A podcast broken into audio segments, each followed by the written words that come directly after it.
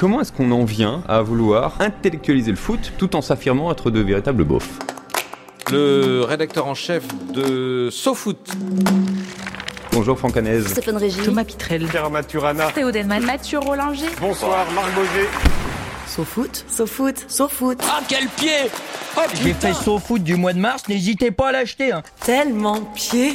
Le podcast qui raconte 20 ans de SoFoot. Si quelqu'un a une idée de plan B, euh, on prend plan B. Hein. Ça va être chiant. Hein. Bonjour, j'espère que tout le monde va bien et que tout le monde ira encore mieux après l'écoute de cet épisode de Tellement Pied, le podcast qui vous fait remonter 20 ans d'histoire du magazine SoFoot.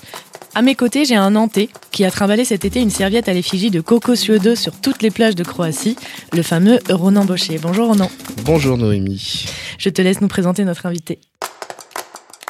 Il a dans les pattes une Coupe du Monde 2014, une Coupe du Monde 2018, un Euro 2012 et un Euro 2016, toutes couvertes pour foot. À son propre mariage, il a eu dans les pattes l'un de ses neveux habillé en full kit jaune et vert, floqué Ludovic Blas. Donc je vous laisse deviner à quelle obédience footballistique l'homme qui est devant nous répond. Il a dans les pattes une frappe de balle de forain qui, si elle est cadrée, euh, sait faire des dégâts. Et il a dans les pattes un temps de référence de 4 h 59 minutes 42 secondes au marathon. Ce qui reste 2 heures et 15 minutes de plus que moi, mais c'est pas un concours, m'a confié Pierre Boisson, co-rédacteur en chef avec lui à Society. Bonjour, monsieur Thomas Pitrel. Bonjour. Ça va? Ça va, super, top. Après nous avoir. Belle euh, description. Oui, bah on, a, on a fait au mieux. Est-ce que tu peux nous raconter, parce que c'est pas donné dans la description, comment tu es arrivé ici à SoFoot? Je te parle pas dans ce studio, mais au tout début. En fait, je lisais SoFoot depuis 2005, euh, je pense. Enfin, en gros, j'ai commencé avec le numéro euh, sur Coco Suodo, comme par hasard qui m'avait bien séduit euh, dans la façon de retranscrire l'interview, dans ce qui était dit dedans, etc. Donc j'ai continué à lire SoFoot euh, assez assidûment. Et comme euh, bah, il se trouve que j'avais toujours voulu être journaliste, quand il a fallu faire des stages, j'ai essayé de faire un stage à SoFoot. J'ai d'abord pas réussi parce qu'on m'a dit non. Mais je suis quand même venu, je m'étais incrusté en 2007 dans les bureaux de SoFoot, dans le 14e à l'époque, parce que j'avais un mémoire à faire, et donc du coup j'ai interviewé Franck. Donc j'en ai profité pour demander un stage, mais à ce moment-là c'était pas possible. Encore un nom à ce moment-là? Ouais, c'était c'était un nom. bah, en fait c'est le seul nom que j'ai eu parce que on m'a dit que enfin on, fait la même chose maintenant. D'ailleurs on prenait pas de stage. Là c'était pour un stage d'un mois ou un truc comme ça et on prenait pas trop de stagiaires sur des périodes aussi courtes. Mais ça m'avait permis quand même de passer dans les bureaux de SoFoot, ce qui était une belle expérience, parce que j'étais arrivé au milieu d'une, réunion, euh, je pense à 10h du mat, euh, lors de laquelle il y avait des bouteilles de vodka au milieu de la table. Donc j'avais, pu, pu avoir un petit aperçu de ce qu'était cette entreprise. Et, euh, et non, et après, donc j'ai fait mes études de journalisme, et pour mon stage de fin d'études, je suis arrivé en mai 2009 en stage à SoFoot tellement pied. Le podcast qui raconte 20 ans de SoFoot. Thomas, tu es donc venu nous parler de ton article Les grandes vacances. Est-ce que tu te sens capable là tout de suite de nous le résumer? Alors attention, en 20 secondes. attention. Top chrono. Allez, c'est parti. Euh, c'est un article sur euh, un club grec qui vient de monter en première division grecque pour la première fois et qui recrute euh, des joueurs uniquement en Ligue 1. Euh, et donc du coup, ça nous a, ça nous a un peu interpellé. On a voulu aller voir euh, ce qui, ce qui se passait là-bas en Grèce, et il se trouve qu'il se passait énormément de choses étranges. Il a joué avec le chronomètre. Il a regardé à 17 secondes et il a ralenti son débit pour arriver à 20 secondes. c'est un métier. 19. Hein. Quel pro Quel pro Ah quel pied foot 20 ans, tellement pied.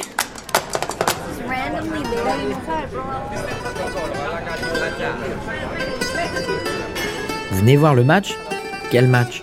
La jeune femme qui semble tenir l'office du tourisme local plante le décor. Dans quelques heures, Lao Kavala jouera sa première rencontre en première division grecque depuis 9 ans. Et pourtant, tout le monde s'en fout. Au marché du samedi, les fripes et les slips kangourous se vendent comme des petits pains.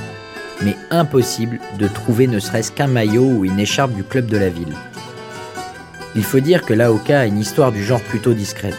6 ans en D3 de 2001 à 2007, deux autres années en D2 et enfin la promotion cette année in extremis grâce à une timide troisième place.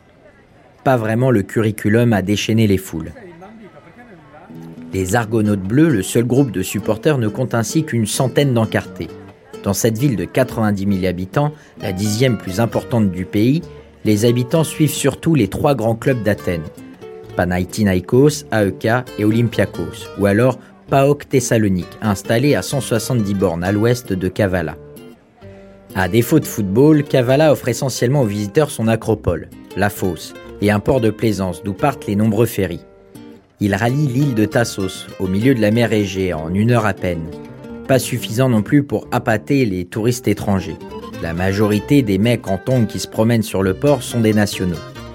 Ils sont venus chercher un peu d'exotisme sur cette terre qui fut longtemps ottomane, puis bulgare, avant de passer définitivement côté grec après la Seconde Guerre mondiale. Un charme désuet qu'on retrouve au stade Anticariani, 12 000 places. Un stade à peu près aussi vide que le Louis II à Monaco, un soir de déprime. La pelouse a beau avoir été refaite entièrement une semaine avant le match de reprise, elle est déjà totalement cramée par les 35 degrés quotidiens. Dans le taureau qui précède le coup d'envoi, des gueules connues des amateurs du championnat de France. Wilson Oruma et l'ancien Bastier Frédéric Mendy se baladent tranquillement avec la chasuble des titulaires tandis que, comme à son habitude, l'éphémère nantais Douglao s'apprête à cirer le banc. Pierre Ducrot, ancien de Paris, du Havre et de Strasbourg, n'a pas souvent eu l'occasion de voir le soleil dans sa carrière. Touché aux adducteurs, il bronzera aujourd'hui en tribune.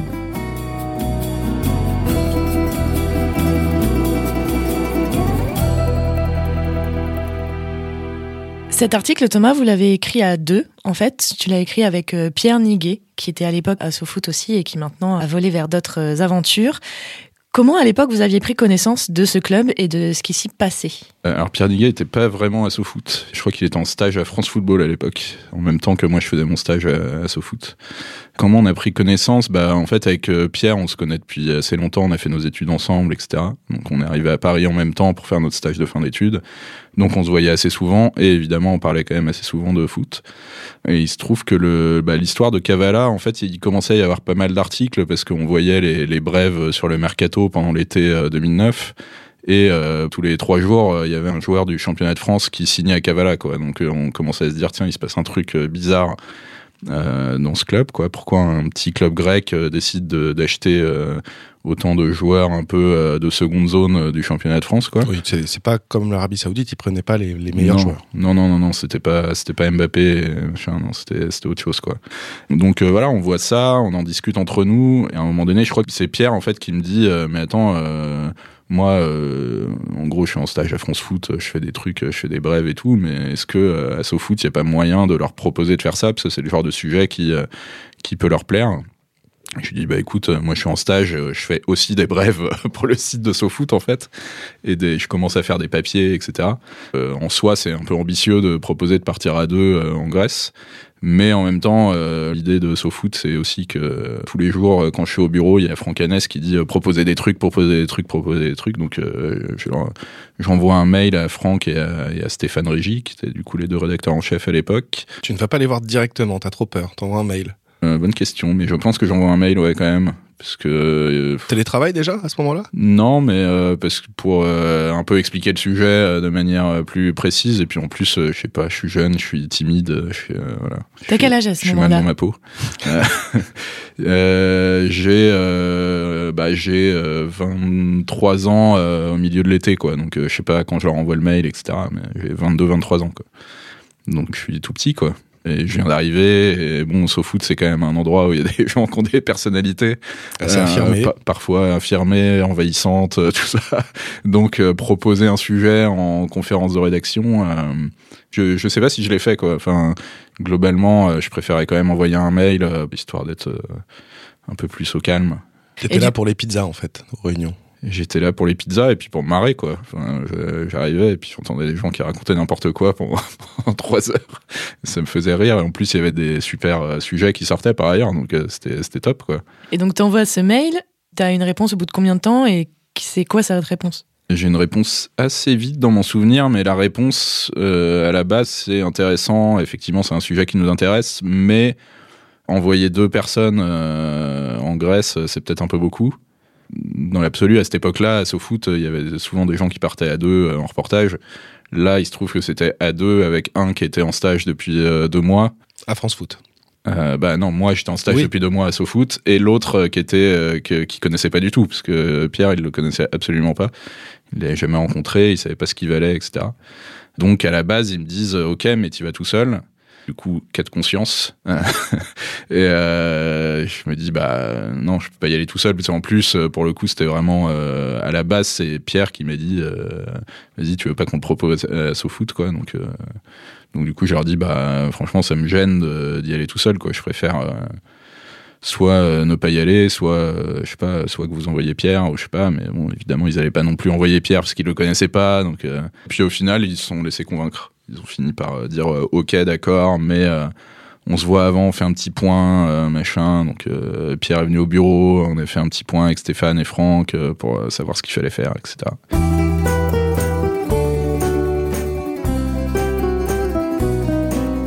Vous y connaissiez en, en championnat français? Est-ce que vous vous y connaissiez en football grec à l'époque? Non, pas du tout. Euh, Enfin, pas du tout. En Après, alphabet grec, même pas? Un alphabet, même pas en fait, même pas. En latin J'ai essayé d'apprendre un peu en y allant, mais en latin, si. Si, si, euh, je fais trois ans de latin, mais bon, du coup, quand tu vas en Grèce, euh, ça sert un peu.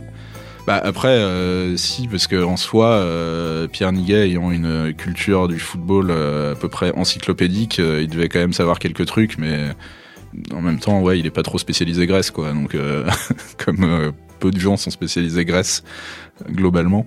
Du coup, non, non, on connaît pas trop, on se renseigne un peu en y allant, mais de toute façon, en fait, le truc de ce club, c'est que euh, quand tu connais le football grec, tu connais pas Kavala, en fait, parce que euh, ils sont montés en étant troisième de, de deuxième division grecque. Je crois que le club existait depuis un peu plus de dix ans, mais un truc comme ça, quoi. Ils avaient jamais été en première division, donc en fait, personne ne connaissait ce club-là. Euh, Même euh, les gens qui sont un peu des spécialistes du football grec, euh, je pense que Kavala, ça leur parlait pas du tout, quoi. Donc on part un peu dans l'inconnu à ce moment-là, quand même. Vous partez combien de temps? Je crois qu'on passe trois jours sur place, il me semble. Il y a eu des trucs un peu bizarres parce que je crois qu'on est revenu un peu en décalé, on n'avait pas les mêmes avions et tout. Donc euh, moi, je passé une espèce de nuit à Athènes, un peu chelou, euh, où euh, j'avais pas pris. Bah, c'était les débuts de SoFoot, quoi. J'avais, je m'étais dit bon, ouais, je prends pas d'hôtel à Athènes, et donc j'ai genre laissé mes valises. euh, à l'aéroport et je m'étais baladé euh, dans Athènes pendant toute la nuit en attendant de retourner à l'aéroport pour, pour prendre mon avion. T'as passé le temps. Euh, ouais, ouais. Mais euh, je crois qu'à Kavala, on passe euh, en tout, on passe trois jours, quoi. Et comment ça se passe quand vous arrivez? Vous prenez direct euh, contact avec le club, vous y allez? Comment vous êtes reçu? On est très très bien reçus. Euh, Trop que- bien. trop bien, ouais. Euh, on est très bien reçus parce que non, ouais, on prend contact avec le club et en gros c'est l'attaché de presse du club qui nous répond. Il se trouve que l'attaché de presse du club était également journaliste euh, dans plusieurs euh, journaux locaux. Donc euh, on voit qu'il y avait une, une petite porosité entre la presse locale et le, et le club de Kavala. Et cet immense attaché de presse qui s'appelait Petros Petropoulos, euh, vraiment un nom de personnage de Tintin, quoi, euh, nous accueille euh, direct. Je, me demande s'il vient pas nous chercher à l'aéroport. euh, enfin, vraiment, on est reçus euh, comme des princes, quoi. Il nous amène au stade, euh, il nous amène à l'entraînement, etc. Et il nous emmène boire des coups, euh, surtout beaucoup le soir, quoi. Euh, Pour vous acheter? Pour nous acheter, ouais, je pense pour nous acheter, pour essayer de nous piéger aussi, parce que c'est un peu la technique du, du président du club, euh, qui, est qui est une sorte de, de, de mafieux, euh, de mafieux grec, euh, de piéger les gens. Enfin, en fait, avant d'y aller, on s'était quand même un peu renseigné, quoi. On avait appelé des journalistes à Athènes qui avaient suivi. Euh, l'AEK à Athènes euh, quand euh, en gros le, le- le président de Kavala, enfin le propriétaire de Kavala était avant propriétaire de l'AEK à Athènes et il y a des, des, des journalistes qui, qui- qui suivaient le club à cette époque-là et qui nous avaient raconté un peu ses méthodes. Comment s'appelle-t-il déjà? Il s'appelle Makis Psomiadis, voilà, aka Big Mac. Euh, et euh, gros gros gros personnage et, euh, et donc du coup on savait que c'était un mec qui avait quand même pour habitude un peu de piéger les gens euh, quand le- le- l'attaché de presse en question, euh, à un moment donné, euh, après nous avoir payé pas mal de Valentine's glaçons dans un bar de Kavala, nous a proposé de nous faire monter des prostituées dans notre chambre d'hôtel. On savait que ça faisait partie des méthodes possibles à cet endroit-là, quoi. Vous avez accepté? Ouais, bien sûr, hein, évidemment. Clairement, c'était c'était notre genre.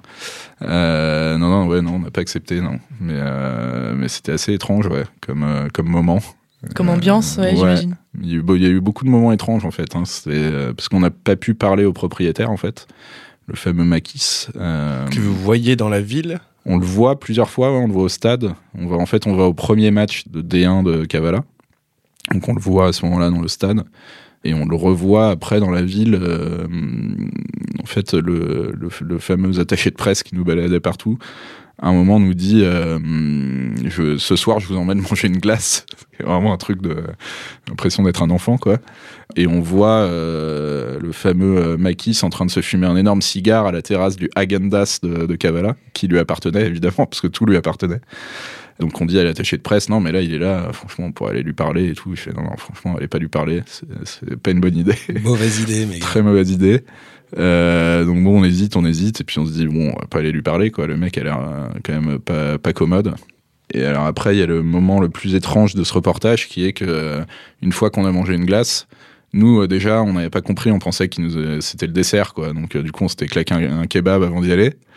Donc euh, il nous fait manger une glace, euh, machin et tout. Après il nous dit bon, je vous emmène au resto.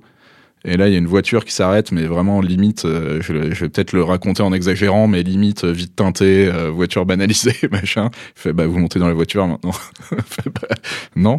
Je fais bah si si, vous montez dans la voiture. Donc on monte dans la voiture. Dans la voiture il y a deux gars à l'arrière qui se trouvent apparemment être deux des fils du, propriétaire du club, dont dans mon souvenir un qui euh, était un peu euh, déficient mental, mais euh, qui était qui était un des employés du club. Et euh, la voiture part dans les montagnes euh, autour de, de Kavala, quoi. Là, à ce moment-là, tu, tu as l'information, vous avez l'information ce sont les fistons du, Ouais, président ou pas? L'attaché de presse nous le dit, ouais, je crois. Donc tu enlèves l'idée peut-être d'un kidnapping. euh, Bon, ouais, mais je l'enlève pas totalement non plus Ok, quand même. Enfin, euh, disons qu'à ce moment-là, je me dis, euh, la voiture part vraiment, je sais pas où elle va, quoi. Enfin, on sort de la ville, on commence à être dans des routes de montagne et tout, machin. Euh, donc dans mon souvenir, je me demande si j'avais pas genre euh, limite envoyé un texto à un membre de ma famille en disant bon si je reviens pas demain, euh, si je j'envoie suis- pas de message je suis demain, dans de faites, faites quelque chose. Donc petit coup de stress à ce moment-là. Et en fait, non, il nous a vraiment emmené dans un putain de restaurant incroyable de fruits de mer qui surplombait la mer Égée et tout. et il nous a commandé mais un immense plateau de fruits de mer. Euh, alors qu'on avait déjà mangé un kebab et une glace, donc euh, ça, ça n'avait aucun sens quoi. Puis en plus, euh, il y avait vraiment un truc genre bon ben maintenant vous mangez, enfin et eux ils mangeaient pas quoi, tu vois, genre ils étaient au resto à côté de nous puis ils nous regardaient manger quoi en gros. Donc c'était très très étrange. Et il n'était pas vraiment question de ne pas manger, quoi. Donc, ça a été très compliqué. C'était bon? Ouais, c'était très bon, mais bon, tu manges un truc très bon après avoir bouffé un kebab et une glace, en fait, ça a beau être très bon, c'est quand même dur. hein. Dans mon souvenir, d'ailleurs, je crois qu'à un moment donné, je, bah, évidemment, on parlait en anglais avec l'attaché de presse, donc il comprenait pas le français. Et à un moment, et un moment, je me retourne vers, euh, je me retourne vers Pierre, je le regarde et, je lui dis en français, euh, euh, reste, reste stoïque. Mais là, je vais aller aux toilettes et je vais vomir. Je reviens. et donc, je suis parti. Et il a failli exploser de rire devant le devant l'attaché de presse un peu glauque euh, du, euh, du club. Et voilà. Et ça s'est bien passé finalement. Il vous a reproposé des femmes ou pas après ce resto? Bah, je sais plus si c'était avant ou après ce resto, cette histoire-là, mais euh, parce que je pense qu'après le resto, il a dû nous ramener boire des Ballantines. En gros, c'était un peu le programme de tous les soirs, il nous emmenait boire des Ballantines, quoi. D'accord. Mais alors après, ce qui était marrant, c'est qu'il était un peu en mode, je leur bourre la gueule, euh, comme ça, ils vont me, ils vont me raconter des, des trucs, quoi.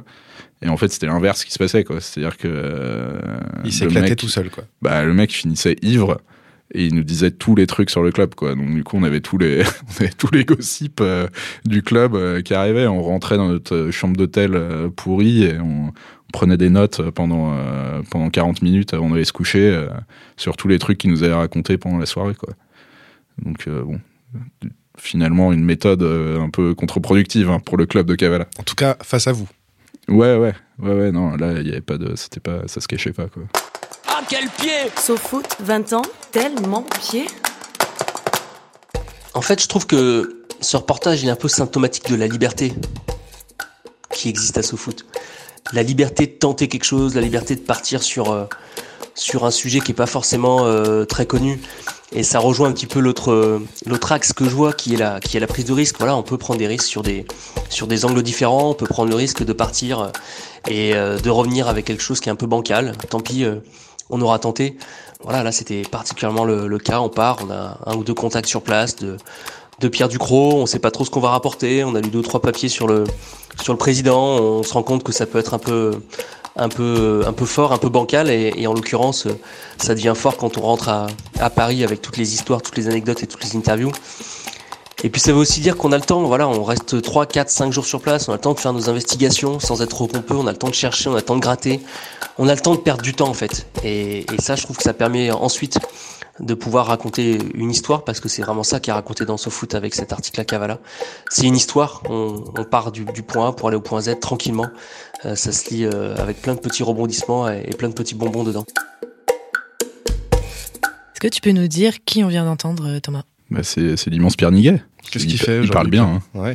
Qu'est-ce qu'il fait aujourd'hui, Pierre Niguet? Euh, Il est toujours stagiaire ou pas à France Non, Foot? non, il est plus stagiaire. Il a un peu euh, grimpé les échelons. Il est, alors je ne sais même pas quel est vraiment l'intitulé de son poste aujourd'hui, mais en gros, c'est le chef de la partie Ligue 1 d'Amazon Prime, quoi. Enfin, de la partie foot, quoi, d'Amazon Prime, en gros. Voilà. Il dirige, euh, il dirige une rédaction, tout simplement. Pas mal. Ouais. Après avoir, euh, après il a beaucoup présenté, euh, notamment sur euh, sur la chaîne l'équipe, machin. Après il est parti, il est à Amazon Prime depuis que ça s'est lancé en fait. Je crois qu'il a fait un peu de Media Pro, comment ça s'appelle Ouais, il a été de, de, de l'aventure, de la grande aventure téléfoot qui, qui s'est arrêtée assez vite. Mais ouais, après il s'est retrouvé chez bah, chez ceux qui ont repris le flambeau du coup. Et ouais, non, il est plus stagiaire, mais.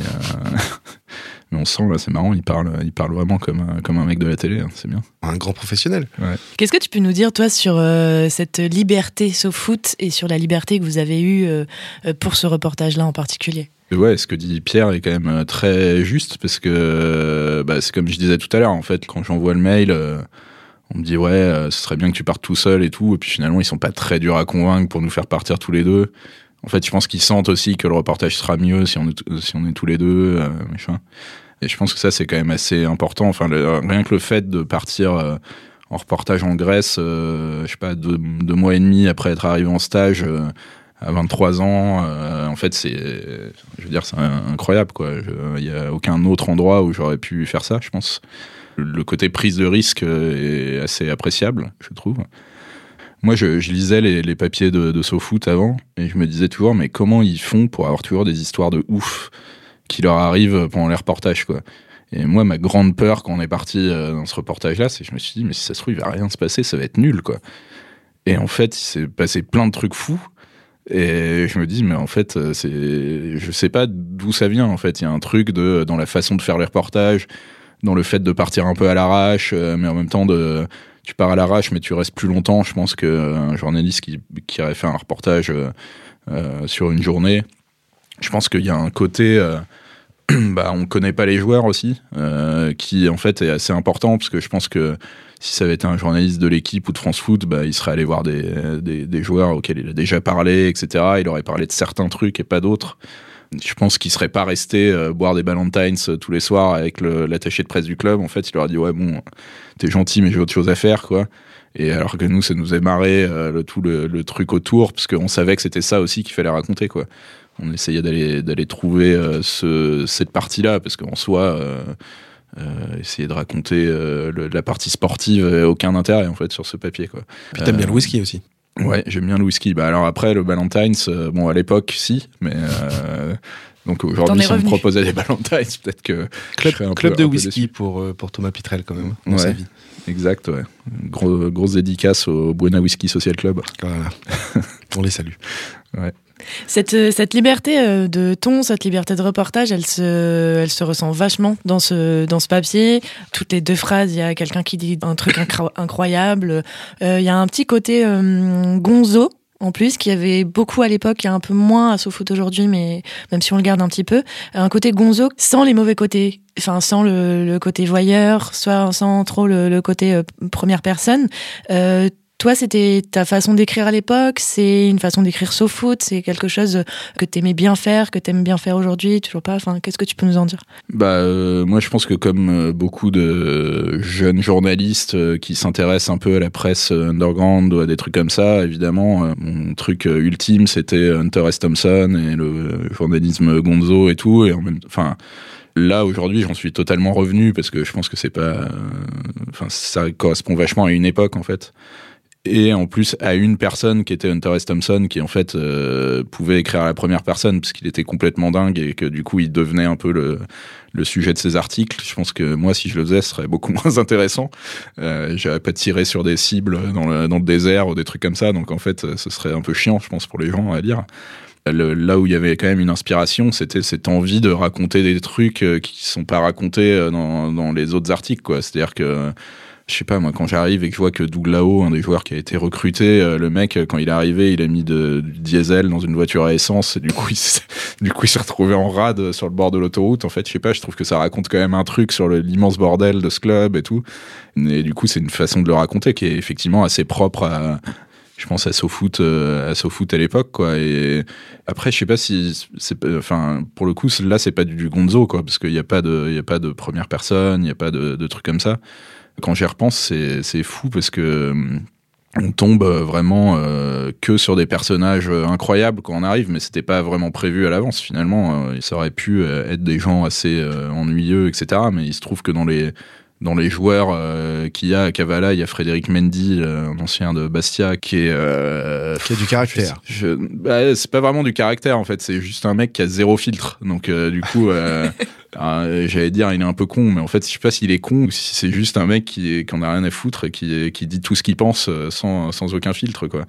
Et donc lui il nous balance tout quoi, il nous dit ouais bah il nous file des primes à la mi-temps euh, en liquide, euh, il nous paye tous nos trucs en liquide et tout. euh, il balance des trucs sur les, les membres du staff, euh, des trucs comme ça. Il s'embrouille à un moment donné avec un type à l'entraînement et, euh, et genre il sort en hyper vénère et tout. Et on regarde, on lui fait mais Fred, euh, c'est qui le mec avec qui tu viens de t'embrouiller? Il fait je sais pas, c'est un mec, c'est un entendant, un truc comme ça. Après on se renseigne, en fait c'était le directeur sportif du club quoi.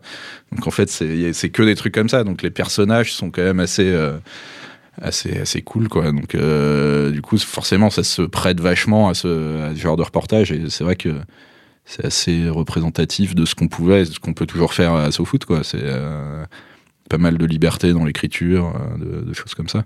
Après je l'ai relu le papier honnêtement je le réécrirais pas du tout comme ça aujourd'hui mais euh, mais bon. Pourquoi? Qu'est-ce qui te qu'est-ce qui t'irrite ou qu'est-ce qui je sais non, pas. c'est pas des choses qui m'irritent, mais c'est juste qu'il n'y a pas vraiment de structure. Enfin, c'est très bordélique et en même temps, c'est c'est ça qui fait le charme euh, du SoFoot de cette époque, je pense. Enfin, quand on lit les papiers, mais c'est vrai que c'est euh, ça part dans un. Enfin, il n'y a pas de vraiment de ligne. euh, le papier évolue pas vraiment. Enfin, c'est plus, euh, c'est assez atmosphérique. Euh, moi, dans mon souvenir, j'ai l'impression que j'avais écrit un truc euh, ultra long. Et en fait, le papier, je sais pas, il doit faire 12 000 signes, quoi, un truc comme ça. Donc, euh, Il fait trois euh, pages, donc on va dire 4000 ouais. signes par page. euh, Oui, c'est ça. 12 000 signes. ouais, un truc comme ça, quoi. Aujourd'hui, tu Euh, mettrais 30 000 signes de plus. Ouais, je pense quoi. Enfin, en tout cas, je mettrais 30 000 signes quoi. Je pense au moins. Et là, euh, ouais, c'était. Mais en même temps, moi, je sortais de- d'études où vraiment, j'ai l'impression qu'à cette époque-là, les études de journalisme, c'était vraiment le pic du moment où on te disait non, mais de toute façon, t'écriras jamais plus de de 2000 signes par article et tout parce que c'est Internet, euh, machin.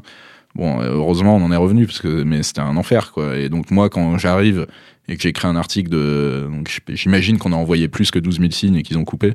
Vraiment, j'avais l'impression que c'était un truc euh, interminable. Mais c'est vrai que c'était l'époque euh, métro 20 minutes où euh, tout le monde te disait Ouais. que déjà le papier c'était fini et que fallait faire que les gens voulaient absolument uniquement l'essentiel et l'informatif. Et c'est vrai que quand t'arrivais à SoFoot, ça semblait fou de pouvoir écrire très long sur ce que tu voulais, sur des trucs qui paraissaient pas forcément importants et en mettant des jeux de mots à la place des titres informatifs en C'est assez, euh, finalement, assez visionnaire parce que quand on regarde aujourd'hui. euh, euh, Il y a plein d'articles longs. Enfin, je sais que pour Society, on avait interviewé Florence Omna et qui, elle, disait beaucoup ça. Elle était dans un truc de, bah, en fait, ce qui est très bien avec Internet aujourd'hui, au contraire de ce qu'on disait à l'époque, on disait euh, il faut des trucs hyper cadrés, machin, c'est qu'au contraire, Internet, tu peux écrire autant que tu veux. T'as pas le cadre d'écrire dans une maquette d'une page, dans un journal, etc. Et donc, euh, si t'as envie de faire euh, de faire 30 000 signes sur un truc euh, hyper précis, bah tu peux le faire si c'est intéressant, quoi.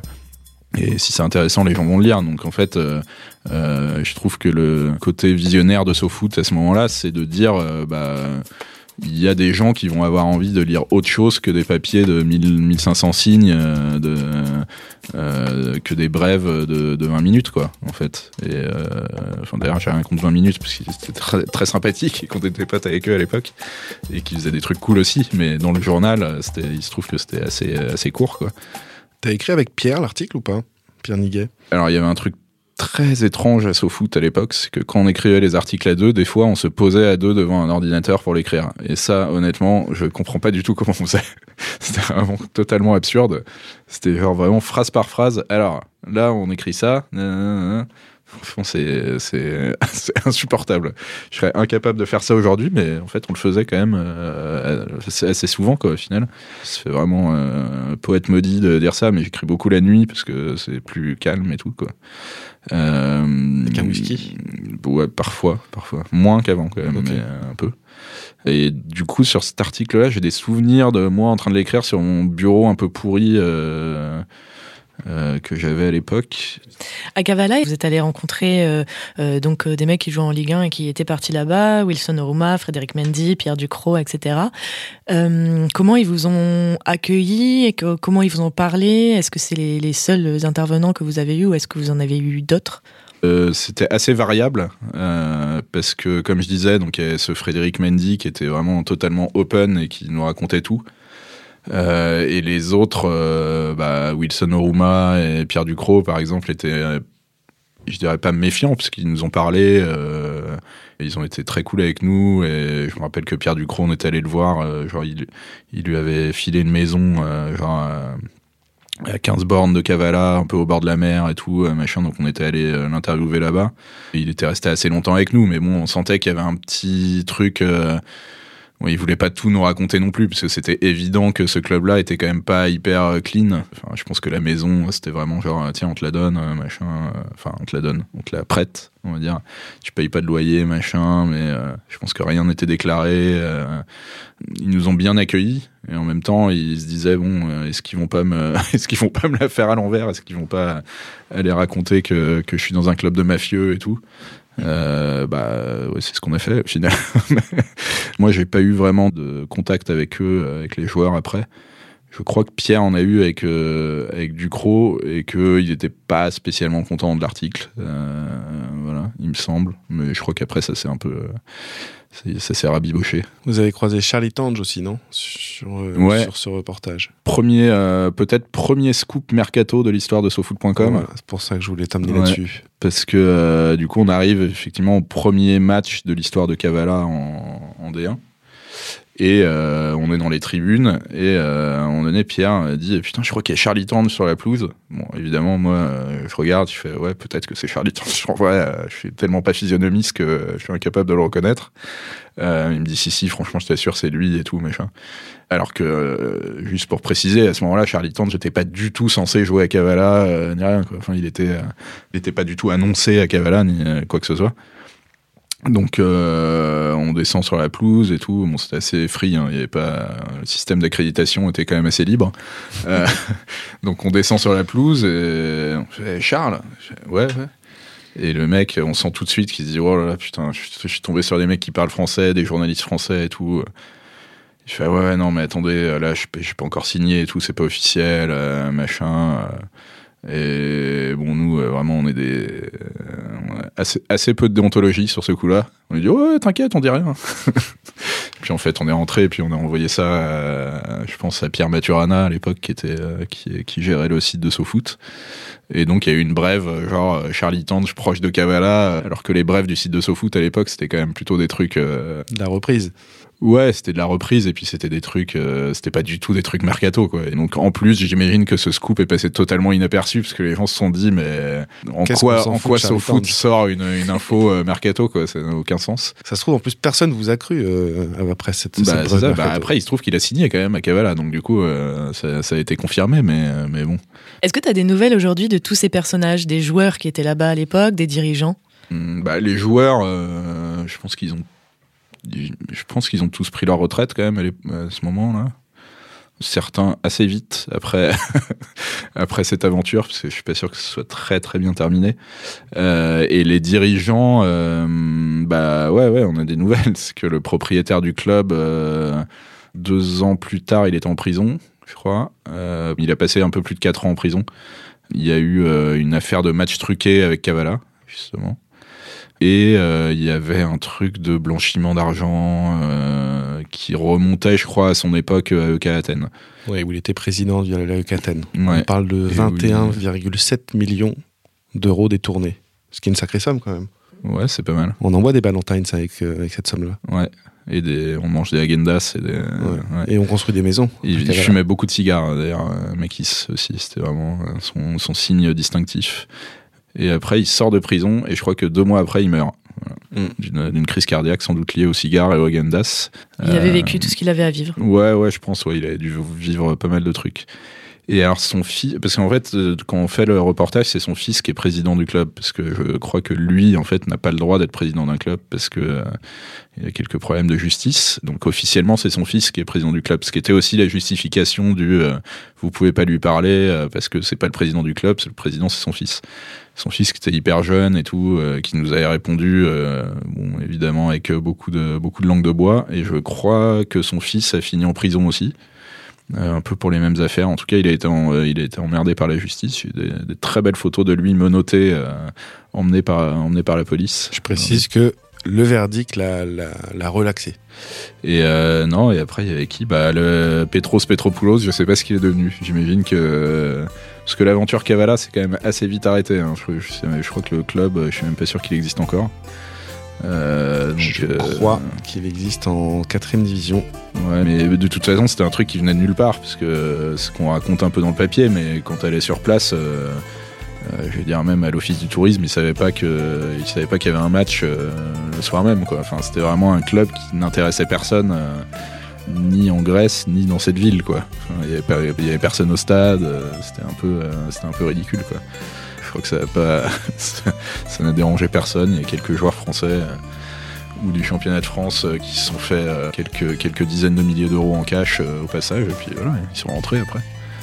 Tranquille, les grandes vacances.